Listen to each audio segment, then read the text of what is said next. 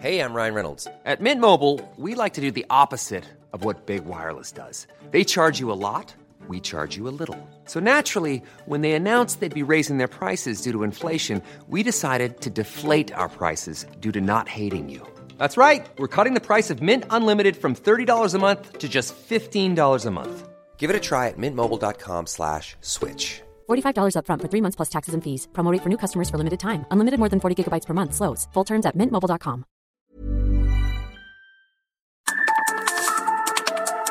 Las coordenadas de la información. Con Alejandro Cacho.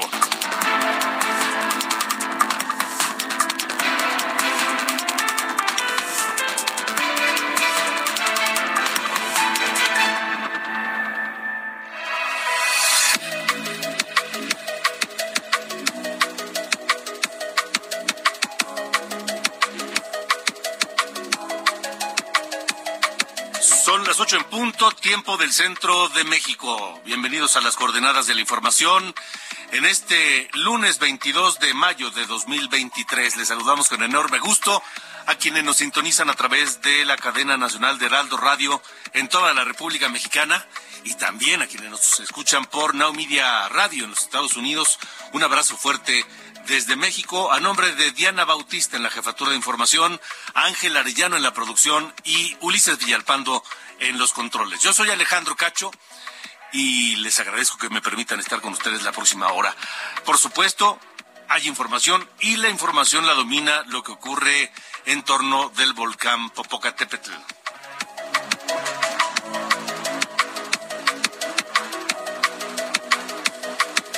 Caído la noche de este lunes y el volcán Popocatépetl sigue su actividad.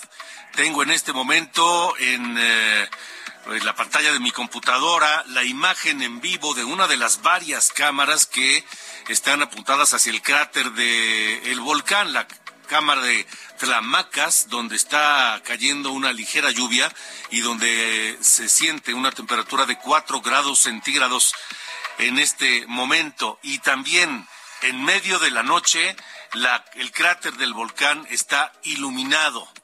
En medio de la noche, imagínense en el despoblado.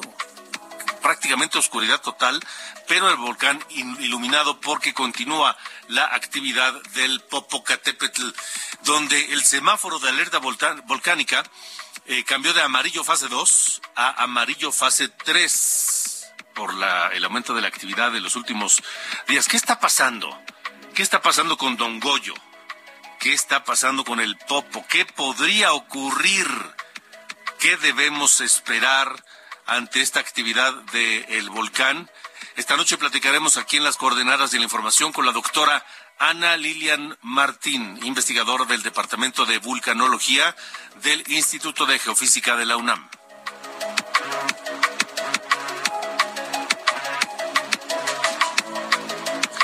También esta noche, bueno, pues eh, platicaré con el doctor Fausto Pretelín, internacionalista, columnista, analista internacional, sobre esta decisión. Perú, el Congreso y el gobierno peruano han eh, declarado persona non grata al presidente de México, Andrés Manuel López Obrador, por su reiterada intromisión en asuntos peruanos y su negativa a entregar a la presidenta del Perú la dirección, el liderazgo, la presidencia de la Alianza del Pacífico. En todos los años que tengo dedicándome a la información, al periodismo, ya van a ser 40 años, no recuerdo un solo país en todos estos presidentes que me tocó desde, desde, desde Salinas, no, no desde, desde de la Madrid, Salinas, Cedillo, Fox, Calderón, Peñanito y ahora no, no había escuchado, no recuerdo que algún país haya declarado persona non grata al presidente de México. Lo estaremos platicando con el doctor Fausto Pretelín esta noche en las coordenadas de la información.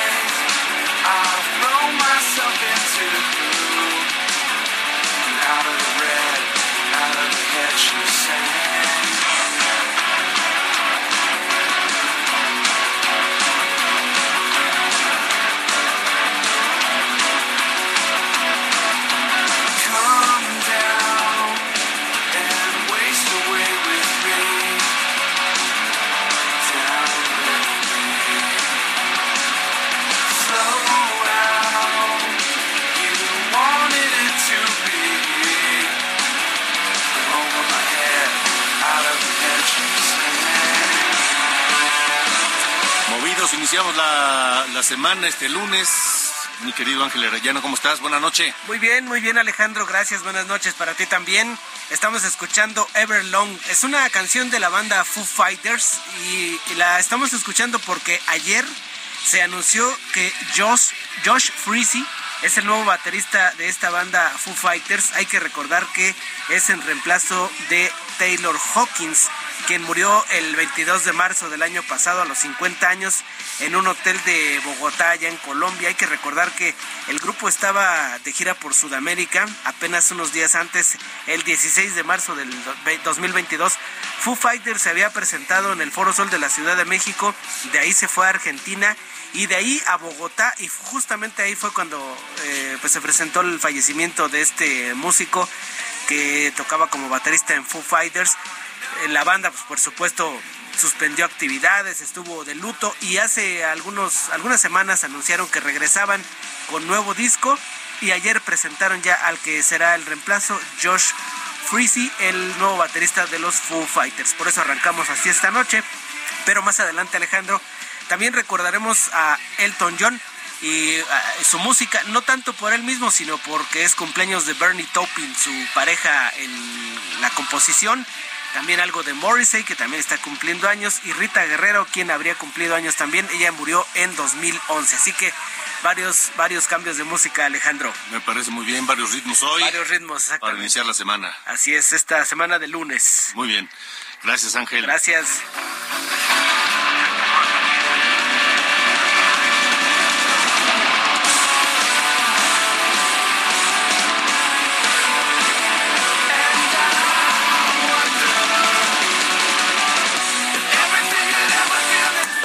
Alejandro Cacho en todas las redes. Encuéntralo como Cacho Periodista.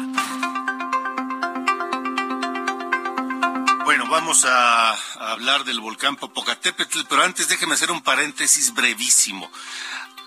Aún no hay, digamos, una confirmación certera de que Grupo México haya eh, renunciado a ir por la compra de Citibanamex.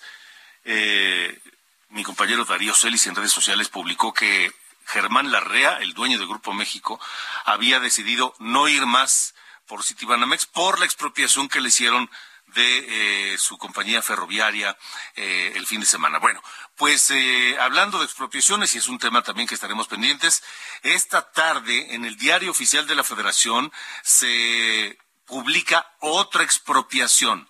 113 mil metros cuadrados de terreno para la construcción de centros de transferencia que pretenden garantizar la conexión entre el tren suburbano y el Aeropuerto Internacional Felipe Ángeles. Una expropiación del presidente López Obrador.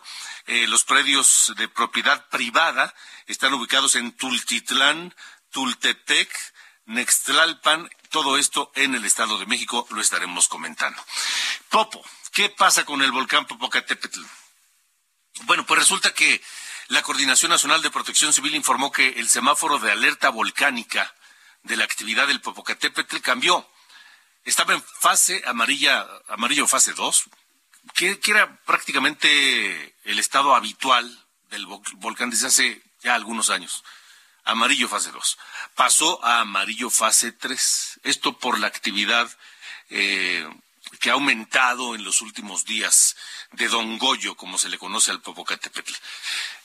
Ha caído ceniza en 52 municipios de Puebla de manera constante, copiosa, tanto que han tenido que cancelar clases presenciales. El sábado, el Aeropuerto Internacional de la Ciudad de México se vio afectado, lo mismo que el Aeropuerto Felipe Ángeles, por eh, la caída de ceniza que afecta mucho las operaciones eh, de, de- de- de aviación civil. 1.207 vuelos afectados. Hoy pobladores de Veracruz reportaron caída de ceniza en municipios de la zona centro del estado, en aquella zona conocida como eh, de la alta montaña en Veracruz. Acá en Iztapalapa se ha registrado caída de ceniza, en Tultitlán también se ha registrado caída de ceniza. ¿Qué está pasando con el popo y sobre todo qué podemos esperar? ¿Qué está ocurriendo? Y, y si es que se puede predecir lo que pudiese ocurrir con el Popocatépetl. Está con nosotros la doctora Ana Lilian Martín, investigadora del Departamento de Vulcanología del Instituto de Geofísica de la UNAM, a quien agradezco que nos eh, acompañe esta noche. Doctora, gracias. Buenas noches. Buenas noches. ¿Qué está pasando con el volcán? Bueno, el, volcán, como usted sabe, está en una etapa de, actividad de erupción desde 1994, pero em, realmente desde, pues desde finales del año pasado empezó a aumentar la actividad y en marzo aumentó un poco más, por eso estamos teniendo más ceniza. De hecho, hay un nuevo material que entró a profundidad y pues todas las eh, herramientas que nosotros usamos, o sea, las, los equipos magnéticos, los monitoreos del, de los manantiales, lo que correlacionamos con la sismicidad, eh, todos estos parámetros nos indican este aumento en actividad. O sea, sí, está probado con todas estas herramientas científicas.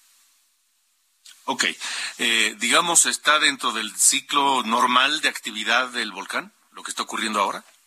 Bueno, es que no podemos hablar realmente de ciclos. O sea, el Popo ha tenido erupciones grandes, medianas y pequeñas ahorita estamos en estas fases de las medianas. De hecho, eh, nosotros preparamos el mapa de peligros del volcán Popocatépetl desde hace varios años y, es, o sea, todo el público puede tener acceso a él tanto en la página del Instituto de Geofísica como la del CENAPRED.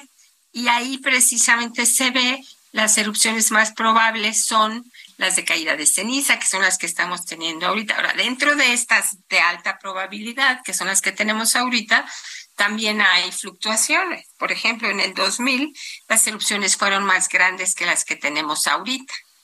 Pero, por ejemplo, en las erupciones del 2019 y otras, pues ya les alcanzó el, nivel, digamos. Entonces hacemos comparaciones continuas y, vemos todos los diferentes parámetros para ver qué es lo que está sucediendo en el volcán. Eh, ¿Se puede predecir qué, qué, es lo que ocurrirá con el volcán, con la actividad?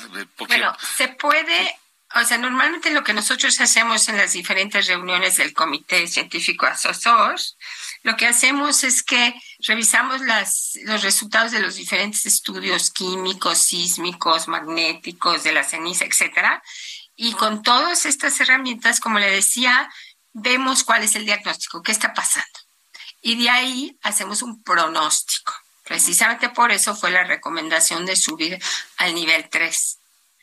Precisamente porque estaba todos estos diferentes eh, parámetros estaban diciendo que estaba aumentando la actividad, que este material que entró a profundidad estaba subiendo lentamente y pues tenemos que ver qué pasa con él. Precisamente por eso lo estamos monitoreando tan de cerca. Pero tampoco es de que no tiene una idea, o sea, sí se tiene idea, sí tenemos las herramientas. Lo que no podemos decir ahorita, por lo menos, es que mañana a las 2 de la tarde va a haber una erupción enorme, porque eso sí no es posible todavía. De acuerdo, pero entonces, digamos, eh, eh, en el pasado recuerdo cuando aumentaba la actividad del volcán, decían los expertos, es que está bien porque se está despresurizando, digamos, ¿no? Está saliendo la presión dentro del, dentro del volcán a través del cráter y eso es bueno para evitar una, una, una erupción mayor. Eh, ¿Es el caso ahora, doctora?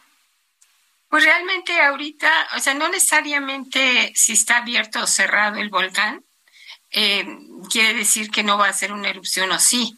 O sea, hay veces que tiene pequeños domos y los saca y, y tienes pequeñas cantidades de ceniza y otras veces, como ahora, parece que el conducto está un poco más abierto y el material pues está subiendo ahorita, sobre todo estos últimos días, estos últimos dos días, este, está saliendo más este gas. Ese es uno de los parámetros que estudiamos también, ¿verdad? Entonces, ahorita no hay un cambio que se pudiera decir va bajando la actividad. Ahorita estamos viendo precisamente cómo se comporta y por eso tenemos reuniones continuas y hacemos una eh, como una recapitulación de lo que está sucediendo continuamente. Nos reunimos, le decía, y ya hacemos otro diagnóstico. Entonces vamos viendo así cuál es el comportamiento del, del popo. Ya. Em, ¿Qué recomendaciones a, a las personas? ¿Qué riesgo eh, se sufre o, se, o, o enfrentan eh, los municipios poblanos, por ejemplo, la capital, Cholula, etcétera, o, o, el oriente de la Ciudad de México o, del, o, el Estado de México. Bueno, no nada más es el ori oriente, ¿eh? el, o sea, en el verano los vientos cambian, o sea, justo en mayo, o sea, en el invierno, si ustedes se fijan, la altura de las columnas eh, normalmente por los vientos que tenemos en este tiempo llevan la ceniza hacia Puebla. Pero en mayo empieza a cambiar. Justo lo que vimos esta semana pasada, que un día se vino para acá y se tuvo que cerrar el aeropuerto y luego al otro día ya se regresó a Puebla. Entonces ahorita en mayo todavía están los vientos cambiantes que también puede ser a Morelos, pero justo a partir de junio y julio ya los vientos traen la ceniza hacia el oeste, o sea, a la Ciudad de México y a, More a Estado de México y Morelos. Entonces, eh, las recomendaciones es que está, tenemos que estar eh, con cuidados justo. Les hemos recomendado mucho a la gente de, de, Puebla que usen los cubrebocas porque esto desde antes de la pandemia ya lo recomendábamos para protegerse de los efectos de la ceniza en las vías respiratorias. Usar lentes porque sí afecta a los ojos. A veces hay irritaciones en la piel. O sea, las cenizas cambian un poco, por eso que es que las estamos monitoreando continuamente, pero eh, precisamente es cuidar, o sea, la ceniza es un fenómeno ahorita que está ocurriendo mucho y, y también hay que tener cuidado con esto. Sí. Me parece muy bueno esta esta decisión de, de suspender las clases cuando eh, había tanta ceniza, obviamente recomendar que la gente no ande corriendo o si pueden evitar a, hacer este, diferentes actividades al aire libre cuando hay cenizas, es muy recomendable esto. Claro. Pero si tenemos que salir, pues hay que salir cubiertos, con un sombrero, con lentes, con cubrebocas, pues para protegernos. Ahora, las cenizas, dependiendo de las cenizas, como usted mismo platicó, pues realmente eh, afectan a la aviación, pero no nada más a los aviones y a los aeropuertos. También, por ejemplo, la semana pasada nos platicaban que se tuvieron que parar a, antes de la entrada a Puebla, del lado sur, precisamente porque había tanta ceniza que no podían ver. Entonces hay que tener cuidado, obviamente, en las comunicaciones, no, no solo las carreteras, las, las autopistas, las mismas, eh, no, no sé, en 1997 aquí en la Ciudad de México cayó un montón de ceniza, no se veía ni, ni ver. Y, y, también puede afectar inclusive otros tipos de comunicaciones. A veces afecta, por ejemplo, las conexiones de los celulares. Sí. A veces se nos han dificultado cuando hay mucha ceniza, no tenemos buena conexión, buena comunicación. Ya. Son, son eh, varios, ¿no? La, hay que tener la, cuidado. ¿La ceniza es, es siempre la misma o cambia según, según la actividad del volcán? Cambia un poco. O sea, cambia. La, la ceniza es, es lo que va subiendo nuevo cuando se pulveriza. O sea, cuando hay estas explosiones, lo que está ahí, que, que ha subido, que ya se solidificó, explota y entonces se forman todos estos fragmentos. Ese es otro tipo de los fenómenos que tenemos en la parte alta, que son estos dos, 12 kilómetros que siempre decimos que son la zona de exclusión. Es precisamente porque en esta zona alta es donde caen lo que llamamos balísticos. Y no es de gratis ese nombre, precisamente porque estos fragmentos traen una trayectoria y una velocidad semejante a esto. Entonces, si uno está arriba, bueno, pues ahí puede quedar. Y tristemente hay muchos grupos que luego les, eh, eh, por ejemplo, les dicen a las personas, ay, vamos arriba a ver el volcán, la parte alta. Pues eso es una cosa sumamente peligrosa y que no debe ocurrir. Ya, bueno, pues entonces, eh, eh, recomendable tratar de no salir si es que hay caída intensa de cenizas, o Exacto. usar cubrebocas, usar lentes, este, no, no, no tratar de lavar las calles con agua sin recoger antes la ceniza. Exacto, eh, tapar. Se hace como un lodo que es como cemento. También a, a tapar los depósitos de agua que estén abiertos, ¿no? Eso también. De agua. Muy importante eso. Eh, y, y, conducir con cuidado o evitar, por ejemplo, la carretera si es que hay mucha ceniza en el camino, en fin. Claro. ¿No? Todo eso. Sí, porque también llueve y luego se hace lodito, ¿no? Entonces sí. también ese es otro problema. Pues doctora, vamos a estar muy atentos a lo que ocurra en las próximas horas. Gracias por lo pronto por haber estado acá. Gracias a ustedes. Gracias. Que le vaya muy bien. La doctora Ana Lilian Martín, investigadora del Departamento de Vulcanología del Instituto de Geofísica de la UNAM. Vamos precisamente a Puebla con mi compañero Jesús Lemus. Eh, se está esperando, no sé si ya se llevó a cabo este vuelo sobre el cráter para conocer pues cómo se encuentra en este momento. Jesús, buena noche. ¿Qué tal? Buenas noches, buenas noches a todo el auditorio. Comentarles que la Coordinación Nacional de Protección Civil hará sobrevuelos en el volcán Popocatépetl para detectar la creación de domos. Esto implicaría que haya crecimiento magmático de manera lenta. Así lo confirmó la coordinadora de Protección Civil Nacional, Laura Velázquez Alzúa, en su recorrido por Santiago Xalichincla una comunidad que pertenece al municipio poblano de San Nicolás de los Ranchos. Es importante destacar que en este recorrido también estuvo presente el gobernador del estado de Puebla, Sergio Salomón Céspedes, además de funcionarios de la administración estatal. En este sentido, se eh, detalló que los sobrevuelos en el volcán Popocatépetl se harían este martes, aunque ello dependerá de las condiciones climatológicas, pues actualmente sigue la caída de ceniza y en este momento, Alejandro, te confirmo, la lluvia se encuentra de manera constante, lo que también estaría provocando que estos vuelos pudieran eh, en el escenario pues no llevarse a cabo, pero aunque ello también dependerá parte de las autoridades. Ya finalmente agregar que son un total de 42 rutas de evacuación las que están listas para el caso de alguna contingencia mayor, es decir, que el Popocatépetl entra al semáforo rojo de fase 1 lo que implicaría la evacuación de las primeras personas aquí en el territorio poblano. Alejandro.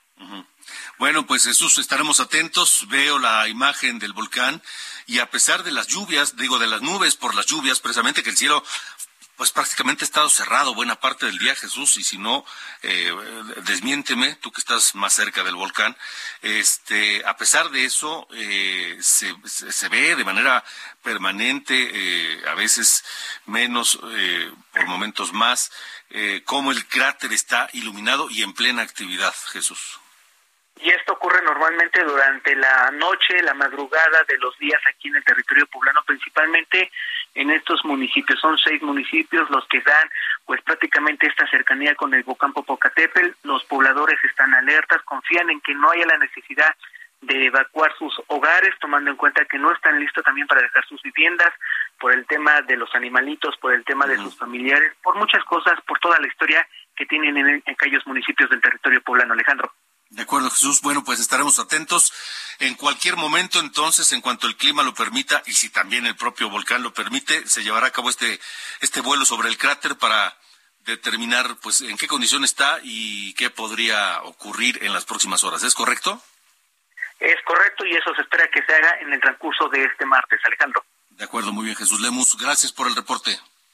Gracias, buenas noches. Buenas noches, son las ocho con veintitrés, es Jesús Lemus mi compañero reportero eh, corresponsal allá en Puebla con el reporte del Popocatépetl. Si ustedes, si ustedes eh, resienten la actividad, si han tenido retrasos en vuelos o si está cayendo ceniza por donde ustedes eh, trabajan o, transitan o viven, este, los leo, los leo en mi en mi WhatsApp 45 40 89 16, obviamente con el 55, repito, 55 45 40 89 16, mi número de WhatsApp y ahí los leo y también los leo en arroba cacho periodista en todas las redes. Vámonos a una pausa. Pero ya saben que vamos con la música. Morrissey, que nació el 22 de mayo de 1959, compositor británico que fue líder de los Smiths y que hasta este, que, existió del 82 al 87 y ahora se llama Head de Morrissey. Regresamos.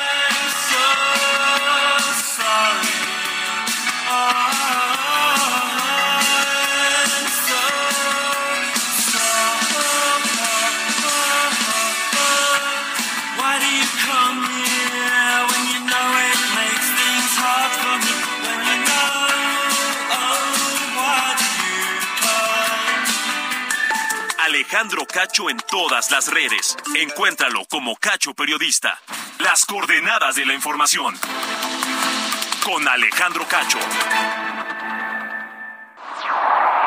Las coordenadas de la información. Con Alejandro Cacho.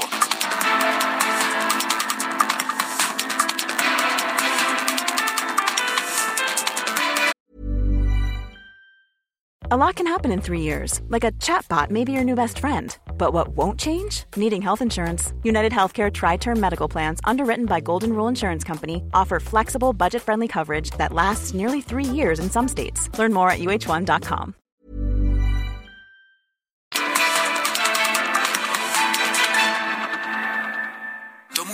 piensa en tu momento favorito. Esas vacaciones en familia, por ejemplo. Ahora piensa en las empresas y en los empleos que hay detrás. El de Juan que conduce autobuses. El de Mari que trabaja en el restaurante. Empresarios y colaboradores trabajamos para que a todos nos vaya mejor. CIRT, Radio y Televisión Mexicanas. Voz de las empresas. Consejo de la Comunicación.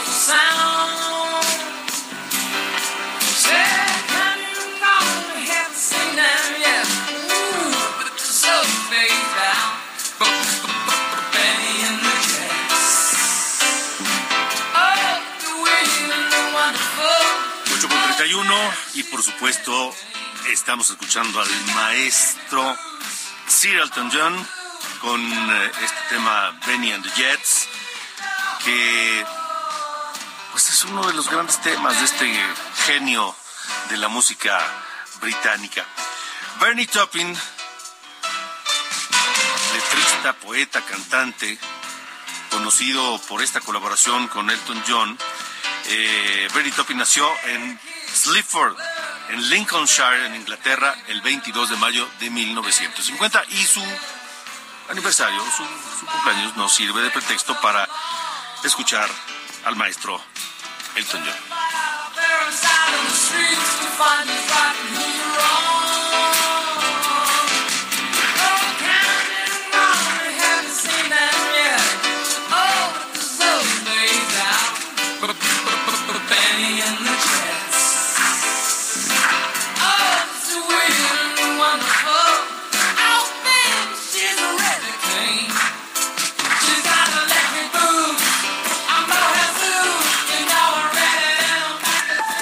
Alejandro Cacho en todas las redes. Encuéntralo como Cacho Periodista.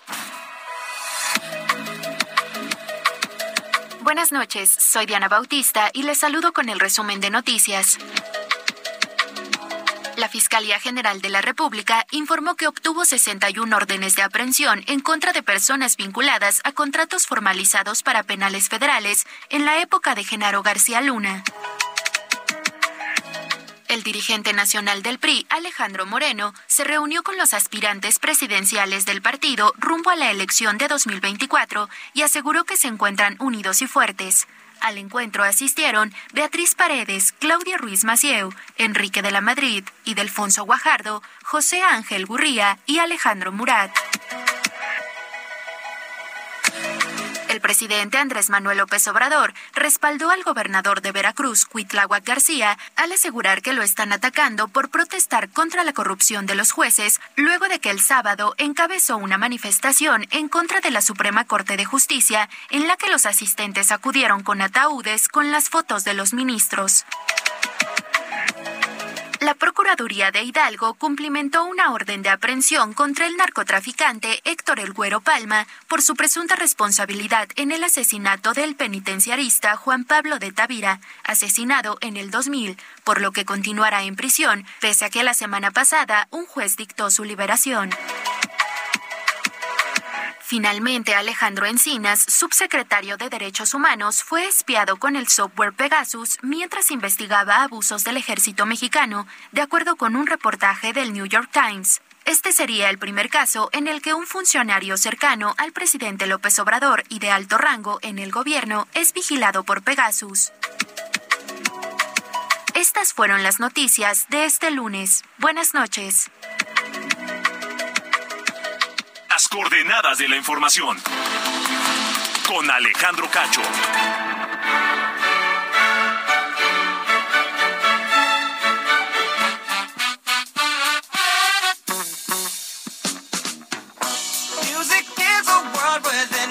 Mi querido, nunca bien ponderado Carlos Allende. Buenas noches. Buenas noches. Buenas noches, señor Cacho. Buenas noches de lunes. Aquí empezando la semanurria con una eh, noticia no buena, pero al final es un gran se les dijo.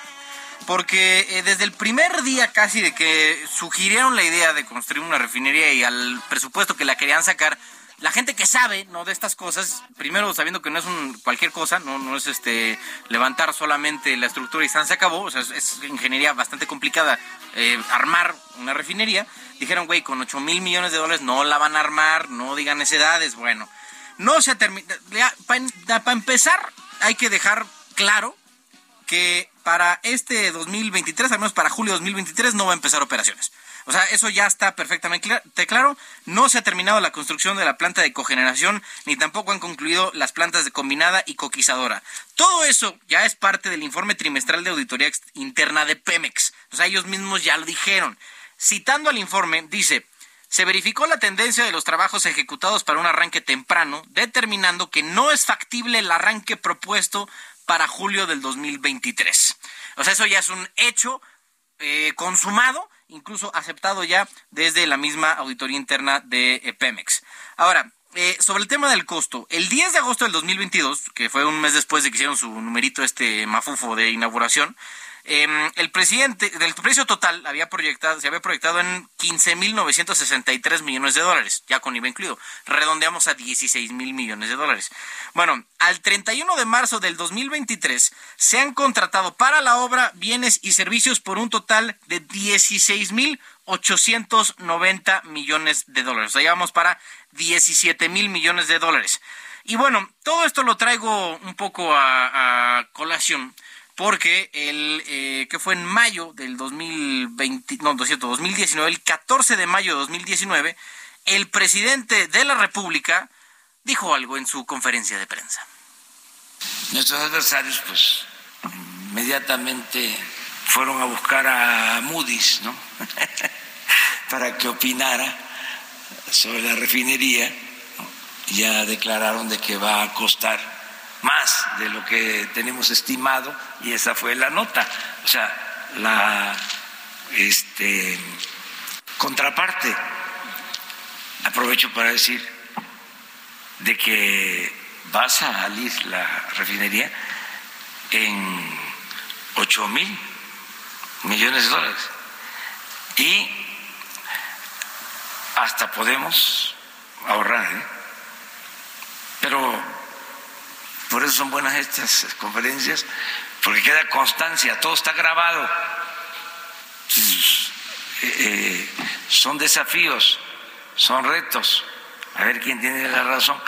A ver quién tiene la razón, fíjate tú. Entonces ya cuatro años después de esa, casi acaban de pasar justo cuatro años después de esa declaración que hizo ahí en la conferencia de prensa, bendito Dios que todo está grabado, ¿no? Y así podemos rescatar esas declaraciones que hizo el presidente, eh, pues la neta con una gran ignorancia y facilidad de palabra, ¿no? Que sabemos que tiene, eh, diciendo que no iba a costar, que 8 mil millones y hasta en una de esas llegaban a ahorrar este dinero y ahora ya estamos encima del doble de ese presupuesto original de 8 mil millones de dólares para la eh, de dos bocas. Entonces, eh, no es que yo lo quiera decir, se les dijo y ahora la cosa va a salir peor. No va a estar este, funcionando ni este, inaugurada para julio de este año, difícilmente para finales de año, según este, he hablado con gente que pues, le sabe más a estas cosas del, mundo de la energía. Y pues nada, o sea, al menos en el punto de la refinería no estamos cumpliendo en nada, ni en precio ni en fechas de entrega. Ay, ay, ay. Pero mira, tienes razón. Qué bueno que existen las grabaciones, ¿no? Menos mal, ¿no? Así para que no- luego no digan que no se dijo ni nada, ¿no? Yo no, como no, señor presidente. Carambolas. Pero bueno, ahí está este asunto. Bueno, señor, gracias. Fuerte abrazo. Adiós.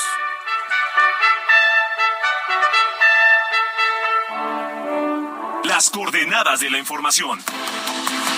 Con Alejandro Cacho.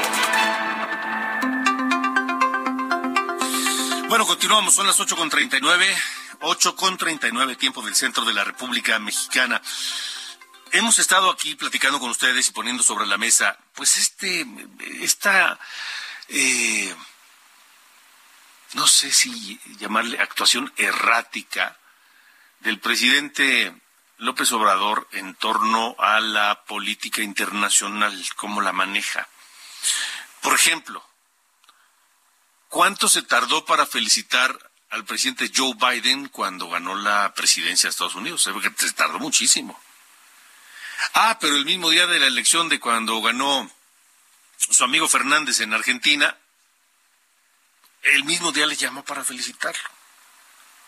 Y así ocurre con los gobiernos que él considera o con los presidentes que él considera amigos. Y uno de estos casos fue el Perú, que cuando a Pedro Castillo, el presidente eh, eh, preso hoy del Perú, expresidente, que intentó disolver el Congreso y que por eso lo, y luego intentó huir del país y por eso lo aprendieron y lo encarcelaron. Pero como es amigo de López Obrador, lo defiende a capa y espada. Y ya nos ha metido en un brete. Mire, el lunes de la semana pasada platicamos de esto. Eh, el presidente se niega, López Obrador, a entregar la presidencia de la Alianza del Pacífico a la actual presidenta del Perú, Dina Boluarte. Simplemente no la reconoce. Le ha llamado usurpadora.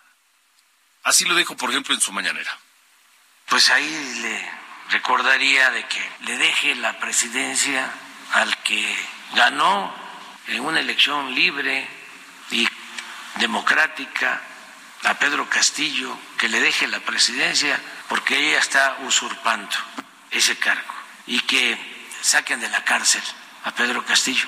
Y esta señora, con todo respeto, fue impuesta esa es la postura que ha sostenido López Obrador, que ya mereció la respuesta del gobierno peruano en varias ocasiones. Escucha a la ministra de Relaciones Exteriores de Perú, Ana Cecilia Gervasi. Evidencia una vez más su actitud contraria a los principios y valores que rigen la convivencia democrática en la región el señor López es el único responsable de la paralización de la Alianza del Pacífico y de las consecuencias que ello generará para los pueblos. Los países que no deseen trabajar en el marco de la alianza deben considerar suspender su participación en este mecanismo. Y así el presidente de México no ha mostrado el menor respeto al gobierno peruano, al actual gobierno peruano, a su presidenta eh, Dina Boluarte y a todo lo que emane de ese gobierno. No ha mostrado menor respeto. El presidente cree, López Obrador, que la presidencia de la Alianza del Pacífico es de él. Y se equivoca rotundamente. Ha estirado tanto la liga con Perú que ya hoy la Comisión de Relaciones Exteriores de Perú aprobó declarar persona non grata al presidente Andrés Manuel López Obrador por su reiterada intromisión en asuntos peruanos y su negativa a entregar la, la, presidencia de la Alianza del Pacífico. Yo no recuerdo, de verdad no recuerdo en las últimas décadas, que un país haya declarado persona non grata a un presidente mexicano.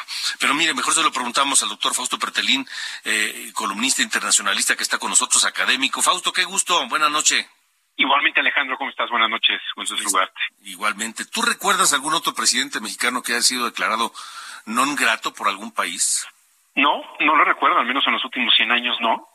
No, no, en verdad, eh, habla un poco o bastante de el deterioro, el deterioro de la política exterior de nuestro país, ¿no? Em, ¿Qué opinas? Tú como, como conocedor, como analista de, de todo lo que ocurre en el mundo. ¿Qué, opinas de este diferendo con Perú y de la actitud de López Obrador? Mira, es muy grave, es muy grave la declaración de persona non grata. En la Convención de Viena, que es esta normativa eh, de todos los países que la firmaron, es eh, una normativa que regula las relaciones diplomáticas, eh, cuáles son las líneas rojas, cómo se debe de hacer diplomacia. Y creo que cuando hay una declaratoria de esta de, por parte del gobierno de Perú eh, habla de que no se le va a permitir la entrada al país Perú al presidente López Obrador habla de un socavamiento un deterioro profundo de la relación habla de la mala imagen que tiene México ya en el exterior particularmente en, Perú pero también en España también en Estados Unidos en Panamá en Austria eh, en bueno, qué decir de Turquía o de la propia España en Madrid con el con el embajador, es decir, hay una suma de acontecimientos, decisiones que más allá de ser equidistante con el mundo o mostrar poco interés de política exterior, ha pasado el presidente de México a una política agresiva en términos diplomáticos eh, de manera innecesaria y poniendo en riesgo al sistema eh, pues diplomático de nuestro país, al, que durante muchos años ha sido un referente importante internamente en el sentido de que ha sido muy meritocrático, es decir, pues se estudia para ser diplomático y entonces creo que México pasa por un momento difícil, complejo, pero la ventaja para el presidente de México es que no representa un costo político doméstico. Sí, no. Pero pues eh, el costo eh, a nivel internacional, tarde o temprano, lo tendremos que pagar. Él no, pero, pero el país sí. Sí, sí, la verdad eh, es una pena. es, es una pena. En México quizás si la, la, la sociedad entera fuera más sensible a la política exterior, entendería muy bien lo que está ocurriendo, lo que ha pasado desde hace cuatro años y medio, Alejandro, porque no es algo nuevo eh, repito, desde eh, con España los dos primeros años de su gobierno, pues eh, fue muy hostil, fue muy crítico. Eh, y después ya pasó la estafeta a Estados Unidos, ¿no? España pasa la estafeta a Estados Unidos, ahora Perú, y algo inconsistente, Alejandro, porque eh, Dina Boluarte es del mismo signo político que Pedro Castillo, es decir, no es la ultraderecha, es el mismo partido, es eh, el mismo partido eh, que está gobernando cuando gobernaba a el propio Castillo. Entonces, no hay ningún ningún elemento que diga, bueno, le dieron un golpe de Estado a Pedro Castillo. No, fue él el que intentó dar un autogolpe. Sí, sí, pero pues no le importa a López Obrador. Es decir, eh, Marcelo Ebrard, no sé si verlo como, como bombero apagando fuegos, si es que si es que se pueden apagar, ¿no? Este, y, e insisto, las consecuencias las va a pagar México en los próximos años, ya cuando López Obrador no esté en la presidencia. Sí, sí, sí, es, eh, tendrá que hacer mucho trabajo la próxima presidencia de este país en materia de política exterior. Tendrá que regresar a, eh, pues a ser más profesional, más institucional y respetar, respetar lo que viene en la Convención de Viena, que es los elementos mínimos para poder eh, entablar relaciones diplomáticas con el mundo. Creo que es un es una pena, no yo nunca me hubiera imaginado pensar que en pleno siglo XXI un presidente de México esté pues eh, siendo tan hostil eh, porque no te sorprenda que el día de mañana rompa relaciones Perú con nuestro país debido precisamente a algo tan grave como es no pasar la presidencia pretémpore de la Alianza del Pacífico. Y es paradójico porque la Alianza del Pacífico fue creada para despolitizar el, mecanismo o desideologizar un ambiente tan chavista como estaba surgiendo en el 2006, 2008. Y justamente el presidente de México ha ideologizado al, al mecanismo más, eh, pues más puro desde el punto de vista comercial, más eh, de unión, más fraternal entre cuatro países como es Perú, Colombia, Chile y, nuestro, y México. Y hoy está estancado y habla precisamente de que el dogma es lo que lo que le gusta al presidente López Obrador, es eh, invariablemente de, de con quien trate, ¿no? Pero se le olvida al presidente que este país no es de él. Sí. Que, que, que, que él que no, no, no, no puede actuar a capricho porque representa a todos los mexicanos, ¿no? Sí, sí, sí, y, digamos que el, el, Congreso de Perú fue votado por los peruanos. Eh, es una comisión de exteriores la que toma decisión de declarar eh, persona non grata. Eh, y es este, esta comisión la que pide a la diplomacia peruana que impida el ingreso del presidente mexicano a ese país. Y efectivamente, como tú mencionas, Alejandro, no es, eh, la diplomacia no tiene dueño, la diplomacia es profesional, es de carrera, se estudia y de alguna manera las decisiones de política exterior sí las toma el presidente de México, pero nos está llevando a una, a una ubicación diplomática eh, deleznable, eh, de mal ejemplo, algo inédito en este país, cuando pues eh, durante muchos años fue un referente importante eh, recordar pues eh, cuando México le da le tiende puentes no a los españoles eh, de la República después de la dictadura eh, o durante la dictadura más bien, lo de la Chile, de la dictadura también, pero hoy, hoy es una vergüenza. Sí, una vergüenza, una vergüenza. Eh, pues Fausto, vamos a esperar a ver qué pasa y lo estaremos comentando si te parece. Con mucho gusto, Alejandro. Te mando un saludo. Gra- Igualmente, gracias, el doctor Fausto Pretelín con nosotros aquí en las coordenadas de la información. Mm, faltan 10 minutos para las 9 y todavía tenemos un par de temas. 10 para las 9. Las coordenadas de la información. Con Alejandro Cacho.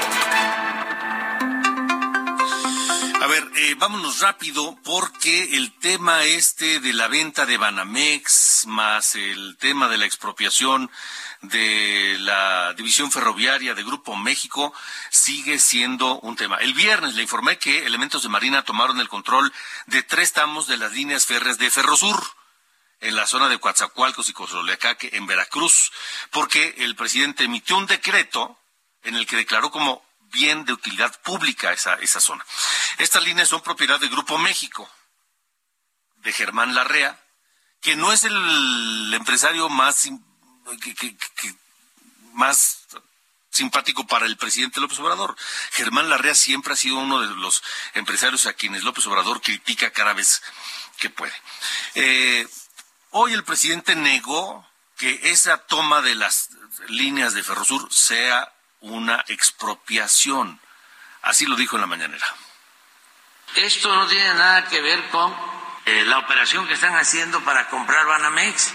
No, lo dije aquí, lo sostengo. Si ellos cumplen con cuatro requisitos o recomendaciones, que sea capital mexicano, mayoritario. Segundo, que estén al corriente en el pago de impuestos en Hacienda.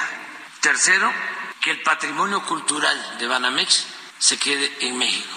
Cuarto, que paguen impuestos, que a ellos no les corresponde pagar, sino a quien va a vender. Pues ahí está lo que dijo el presidente, que no se trata de una expropiación y que no tiene nada que ver lo de Ferrosur con la venta de Banamex o la compra de Banamex por parte de Grupo México y Germán Larrea. Esta tarde, a través de su cuenta de Twitter, mi, mi amigo y colega Darío Celis, conductor del Tiempo de Negocios aquí en Heraldo Televisión, informó que Germán Larrea, el presidente de Grupo México, decidió no ir más por la compra de Citibanamex, que no iba a gastar 7.100 millones de dólares para que luego el gobierno se los expropie. Eso publicó eh, Darío Celis. Hay otra versión. La revista Forbes también señala que fuentes cercanas a Grupo México confirmaron que la REA sigue el proceso de compra. Vamos a esperar a ver qué es lo que en qué acaba este asunto. Mañana seguramente el presidente López Obrador va a tener que decir algo sobre esto, pero también va a tener que hablar de otra expropiación, o bueno, de una expropiación. Ahora el presidente esta tarde eh, publicó un decreto en el diario oficial de la Federación para expropiar 113 mil metros cuadrados de terrenos privados para construir parte de las interconexiones del transporte al aeropuerto Felipe Ángeles. 113 mil eh, metros cuadrados de propiedad privada que ahora pues tendrán que eh, indemnizar a sus dueños y que serán utilizados para eh, garantizar la conexión del tren suburbano al aeropuerto internacional Felipe Ángeles. Así está la cosa. Nos vamos, nos vamos. Gracias por habernos acompañado esta noche aquí en las coordenadas de la información, in- iniciando la semana. Y es Santa Sabina, azul casi morado. Rita Guerrero de Santa Sabina nació en Guadalajara el 22 de mayo de 1964. Ya falleció en 2011 y hoy la recordamos. Pásela bien, gracias. Buenas noches.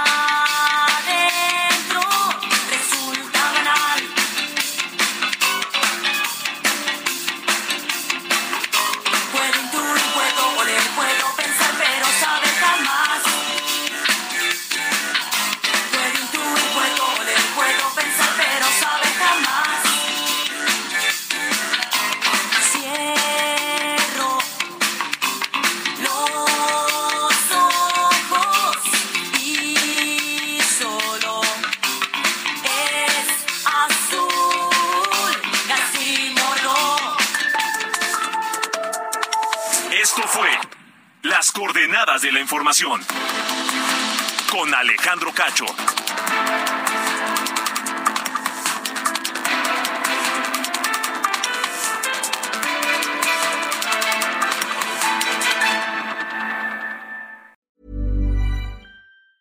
Planning for your next trip? Elevate your travel style with Quince. Quince has all the jet setting essentials you'll want for your next getaway, like European linen, premium luggage options, buttery soft Italian leather bags, and so much more. And is all priced at 50 to 80% less than similar brands. Plus, Quince only works with factories that use safe and ethical manufacturing practices. Pack your bags with high-quality essentials you'll be wearing for vacations to come with Quince. Go to quince.com slash pack for free shipping and 365-day returns.